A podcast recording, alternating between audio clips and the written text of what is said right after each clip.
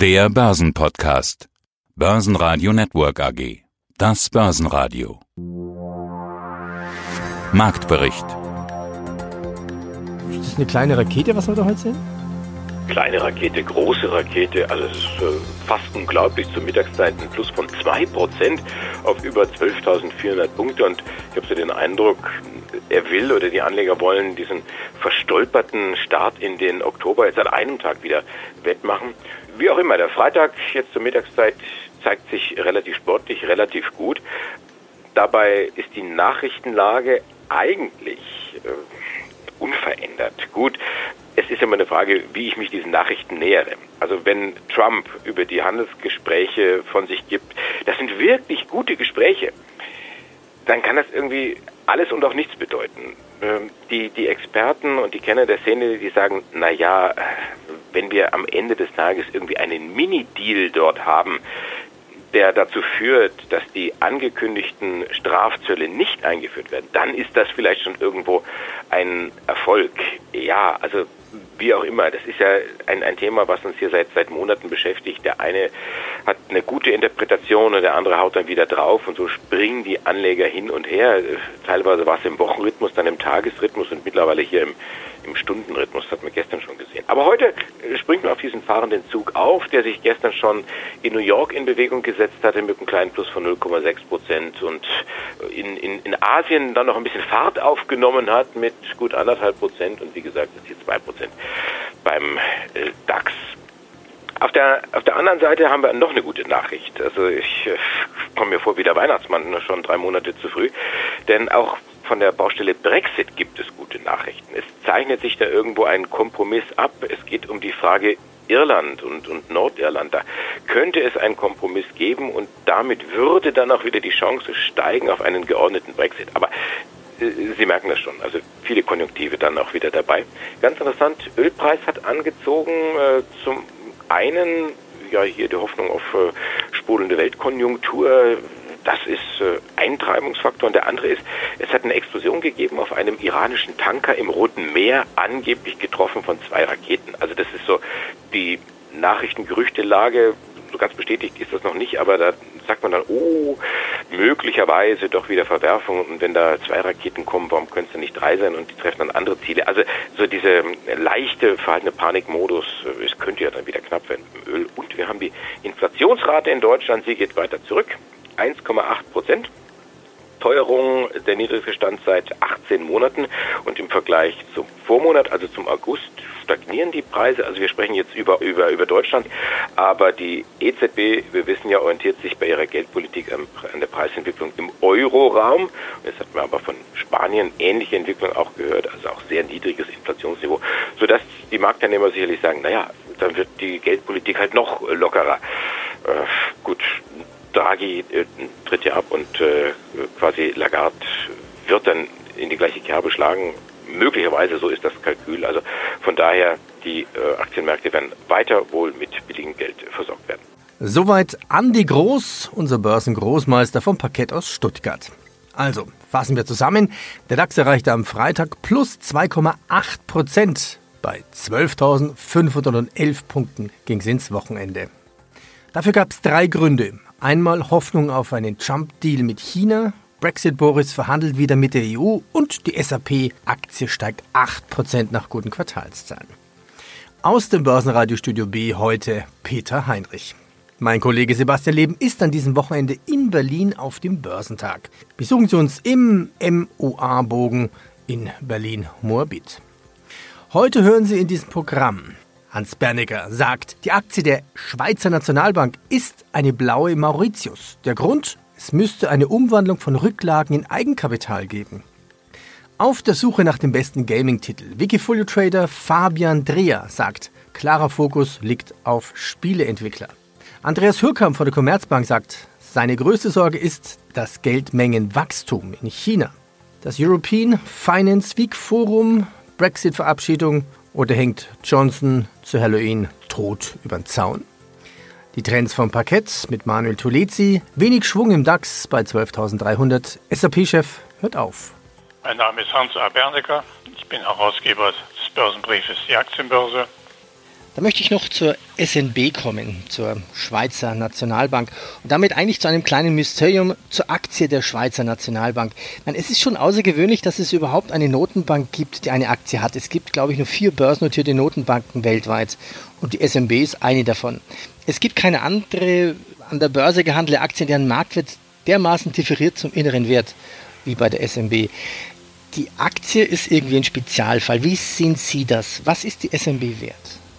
Sie haben die Zahlen, haben Sie richtig gesagt, das ist schon so. Die ist, ist ja gegründet 1897 und 1907 wurde sie mit Privataktionären erweitert, mit der ausdrücklichen Feststellung, schriftlich zitiert, die Schweizer Nationalbank ist eine Volksbank, die gehört dem Volk. Das ging so lange gut, bis mit der Finanzkrise oder im Zuge der Finanzkrise eine große Zahl von Auslandsgelder in die Schweiz floss. Das war etwa so ab 2009, 2010. Und dieses Konto hat sich inzwischen auf etwa 800 Milliarden Franken erweitert. Und die Nationalbank hat diese Gelder angelegt, zurzeit mit etwa 22 Prozent in Aktien Davon ist die größte Position ausgerechnet Apple und Microsoft und sonstige Blue Chips der Welt, insgesamt 6000, rund 6000. Daraus entstanden Gewinne, echte Gewinne, jedes Jahr in der Größenordnung von 20 bis 30 Milliarden, je nachdem. Und die wanderten als Gewinn in die freien Rücklagen. Und das ist das Eigenkapital, das Sie gerade beschrieben haben. Also wir haben ein Minikapital von nominal 100.000 Stück, a 250 nominal pro Aktie und wir haben diesen gewaltigen Betrag als Eigenkapital. Nach Aktienrecht müsste nun das einzig Mögliche erfolgen, nämlich eine Kapitalberichtigung. Also Umwandlung von, von Rücklagen in Eigenkapital. Das ist spektakulär dann wäre jede Aktie, die Sie jetzt mit 5.800 Franken bewerten, ungefähr 1,2 Millionen wert. Alle Interviews hören Sie auch in der Langform in der Börsenradio Mediathek. Auch der ATX kann 2,2% anspringen auf über 3000 Punkte. Gold unter Druck, Brexit-Hoffnung beflügelt Euro und Pfund, Pfund plus 1%. Die kleine DAX-Rakete, wie viel SAP-Kursnachrichten stecken denn da drin?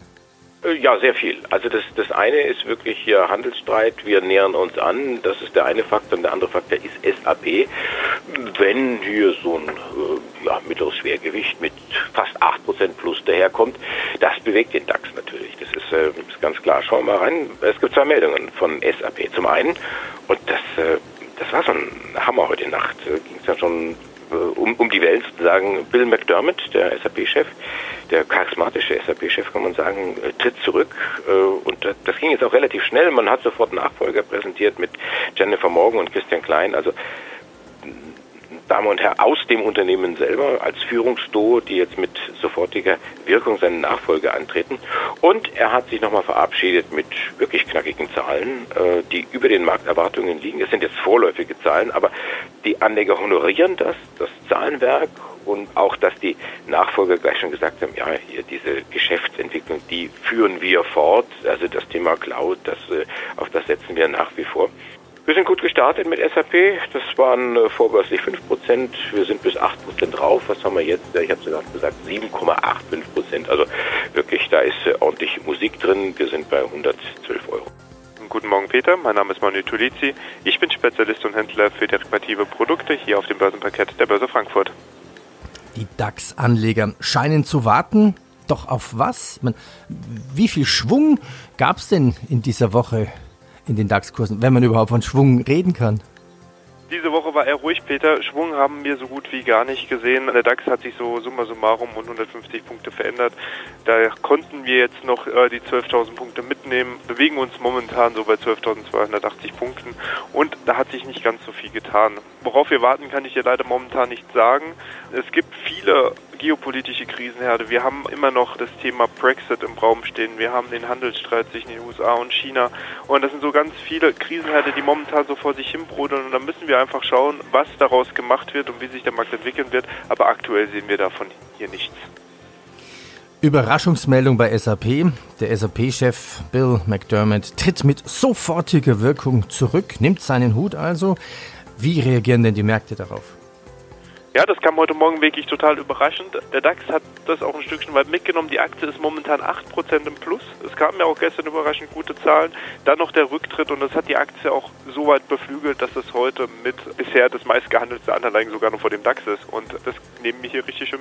Andreas Fürkamp, Aktienstratege der Commerzbank. Also ziehen wir ein Fazit, fassen wir zusammen. Was sind denn die Kriterien für eine Jahresendrallye? Oder genau umgedreht, was würde dagegen sprechen? Sie haben ja vielleicht ein bisschen mitbekommen, ich glaube ja nicht an eine Jahresendrallye, obwohl es gibt ja so ein paar Faktoren, die dafür sprechen. Also es deutet sich ja dieser Zwischendeal an, das heißt die Frühindikatoren, die werden wahrscheinlich darauf dann positiv reagieren. Das heißt, wir werden wahrscheinlich im November, Dezember vielleicht einen steigenden IFO-Index sehen, steigenden ISM-Index, was natürlich den Aktienmarkt sehr helfen wird. Und dann haben wir noch die US-Notenbank. Also unser Volkswirt erwarten zwei Zinssenkungen nochmal von der Notenbank. Also das sind alles so Gemengelage, wo man sagen könnte, warum soll denn der DAX dann nicht vielleicht auf 13.000, 13.600 bis zum Jahresende steigen? Aber ich hatte Ihnen ja gesagt, ich glaube da nicht so dran, weil erstens die Gewinnerwartung, ich denke schon, da muss nochmal deutlich was abgeschnitten werden. Zweitens die Bewertung. Wir haben halt einen DAX KGV von 13. Also der hätte der DAX jetzt einen KGV von 11 und man preist eine Rezession aus, dann müsste man sagen, ja, dann hat er eine Chance, 15, 20 Prozent zu steigen. Aber das KGV ist halt unheimlich hoch. Und schlussendlich, äh, das hatte ich ja in den letzten Sendungen häufiger betont, meine größte Sorge ist ähm, das Geldmengenwachstum in China. Die wächst ja nicht mehr, seit interessanterweise seit Frühjahr 2018 und seitdem läuft ja auch der DAX nicht mehr. Und das hat sich leider seit unseren letzten Gesprächen nicht verbessert. Also das Geldmengenwachstum in China ist immer noch bei drei Prozent. Das heißt, ich erwarte, dass China, selbst wenn es einen Handelsdeal geben sollte, China bleibt ein Belastungsfaktor so für die deutsche Konjunktur, für die deutschen Unternehmen, für die Gewinnaussichten, Dividendenaussichten. Und deswegen würde ich Investoren raten, wenn der DAX tatsächlich, also wir haben jetzt eine Range so für die nächsten Monate 11.600 bis 12.800. Wenn wir wirklich jetzt Richtung 12.600 bis 12.800 laufen sollten, nicht den Kurs hinterherlaufen, äh, kaufen auch mit Sitzen auf eine Jahresendrallye, sondern wirklich Position abbauen, weil ich denke schon, dass der Markt dann nochmal den Jetzt bräuchte man so eine Art Jingle. Und die Gewinnwarnung der Woche kommt von ja, sitzt der Anzug richtig? Hugo Boss verschreckt die Anleger mit einer Gewinnwarnung. Und das ist ja, der ungünstige Zeitpunkt, will ich mal sagen. Wir hatten ja gestern über Louis Vuitton gesprochen, die guten Zahlen und dass diese guten Zahlen in der Luxus- und Modebranche für Aufwind gesorgt hatten und auch die Aktie von Hugo Boss, die hatten wir benannt, die ist gestern relativ kräftig angestiegen. Und heute dann die Gewinnwarnung. Also das ist wirklich äh, linke Backe, rechte Backe und, und die Anleger wissen gar nicht, wie, wie ihnen geschieht. Ähm, Im Vorjahr 350 Millionen Euro hat man Gewinn gemacht. Jetzt sagt man, na ja, 330 Millionen. Wenn es gut geht, vielleicht sogar 340. Und äh, die Erwartungen waren von dem ja, hohen einstelligen Prozentbereich, dass man über dem Vorjahr liegt. Also das kommt überhaupt nicht gut an. Äh, auch das dritte Quartal hat man nochmal schnell nachgeschoben, hier mit vorläufigen Zahlen. Umsatz bleibt äh, gleich, Gewinn geht zurück und es kommen noch die Analystenhäuser, äh, Reihe rechts, RBC, HSBC, Societe General senken den Daumen, senken ihre Ratings hier und da sogar Verkaufsempfehlungen. 13 Prozent säuft die Aktie ab, 13 Prozent auf 38. Ja, mein Name ist Andreas Scholz. Ich bin Publisher des Eurofinance Magazins und organisiere zusammen mit meinem Team einmal im Jahr unter anderem die Eurofinance Week. Dieses Jahr wieder vom 18. bis zum 22. November in Frankfurt am Main. Ja, und die Eurofinance Week rückt näher, knapp vier Wochen noch. Ja, und Finanzthemen gibt es ganz viele. Wir sprachen ja letzte Woche über Johnson und den Brexit. Was gibt's denn Neues? Brexit Boris spielt rhetorisch ja Merkel den schwarzen Peter zu. Mittlerweile scheint es ja auch eine Entspannungsidee oder Entspannungsverhandlungsidee zu geben zwischen Irland und Nordirland. Was gibt's denn Neues? Es gab zumindest jetzt ein Spitzentreffen, ein erneutes zwischen äh, Boris Johnson und seinem irischen Amtskollegen, denn Irland muss man ja mitnehmen. Irland ist EU-Mitglied und man will ja diese harte Grenze zwischen dem britischen Nordirland und dem dann EU-Irland unbedingt vermeiden, diese sogenannte Backstop-Regelung, eine never-ending Story. Und das, was wir da so hören, ist, dass man sich näher gekommen sein soll. Es gibt nichts Konkretes. Es war auch ein offiziell nicht öffentlicher Termin, sondern ein privater Termin, aber ein wichtiges Spitzentreffen, auf das natürlich jetzt auch jeder in Brüssel schaut. Das war gestern Abend sozusagen. Und jetzt laufen die Gespräche in Brüssel weiter. Während wir jetzt hier sprechen, am Freitagnachmittag gibt es ein erneutes Spitzentreffen zwischen Barnier, also dem Chefunterhändler der EU und äh, dem britischen Brexit-Minister Barclay.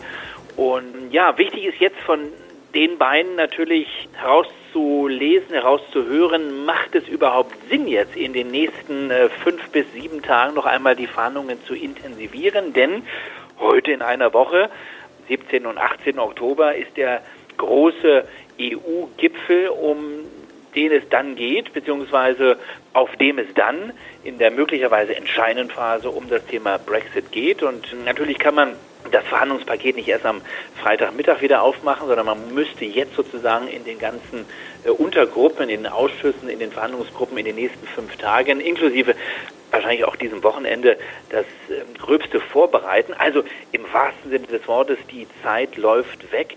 Was gab sonst noch? Lufthansa mit mehr Fluggästen, BP schrumpft und Renault feuert Chef. Mein Name ist Fabian Dreher und ich führe das äh, Wikifolio Online Gaming und E-Sports seit 2016. Ich bin 27 Jahre alt und wohne in äh, Amsterdam in den Niederlanden und arbeite hier als Finanzanalyst bei einem Alternative Investment Manager. Ah, also kommst du quasi aus der Branche. Deine Performance hat jetzt über 100 Prozent, also genau gesagt momentan zum Zeitpunkt des Interviews 102 Prozent. Woher kommt denn der besondere Fable für Gaming her? Ich war schon relativ früh von Gaming begeistert als Teenager und habe eigentlich erst in den späteren Jahren dann auch das finanzielle Potenzial gesehen und privat einige Aktien im Gaming-Bereich gekauft, bis ich irgendwann gedacht habe, eigentlich äh, müsste man da ein spezialisiertes Portfolio auch aufbauen. Und auf der Wikifolio-Plattform hatte ich dann überraschenderweise in dem Themenbereich noch gar nichts gefunden und dann, wie gesagt, die Idee gehabt, das, das dort aufzubauen. Also dein Wikifolio heißt Online Gaming und E-Sport. Was ist eigentlich der Unterschied zwischen Online Gaming und E-Sport oder ist es so ein fließender Übergang? Nee, eigentlich hängt das miteinander zusammen. Und zwar Online Gaming selbst, wie gesagt, ist das, das, Spielen online mit verschiedenen Mitspielern überall auf der Welt auch. Und E-Sport ist dann eigentlich eine Unterkategorie, das ist der Wettkampf zwischen Spielern mit Hilfe von, von Online-Gaming. Wie groß ist eigentlich dieser Markt? Also es ist natürlich ein Wachstumsmarkt, der im Moment, ich weiß die Zahlen nicht ganz genau, aber er soll bis 2020 auf bis zu einer Milliarde wachsen an äh, globalem Umsatz. Also da ist Luft nach oben sozusagen. Auf jeden Fall noch ja. Potenzial. Was hast du jetzt eigentlich für eine Trading-Strategie? Im Prinzip habe ich klaren Fokus auf Spielentwickler. Da schaue ich mir die, die stärksten Titel an, wie zum Beispiel Fortnite, Counter-Strike, League of Legends. Und welche Spielhersteller dahinter stehen, die bilden quasi mein Core-Portfolio. Und des Weiteren diversifiziere ich viel auch auf relatierte Titel wie äh, Chip-Hersteller, auf Firmen, die im Virtual Reality Bereich aktiv sind und äh, auch Firmen, die präzise E-Sports.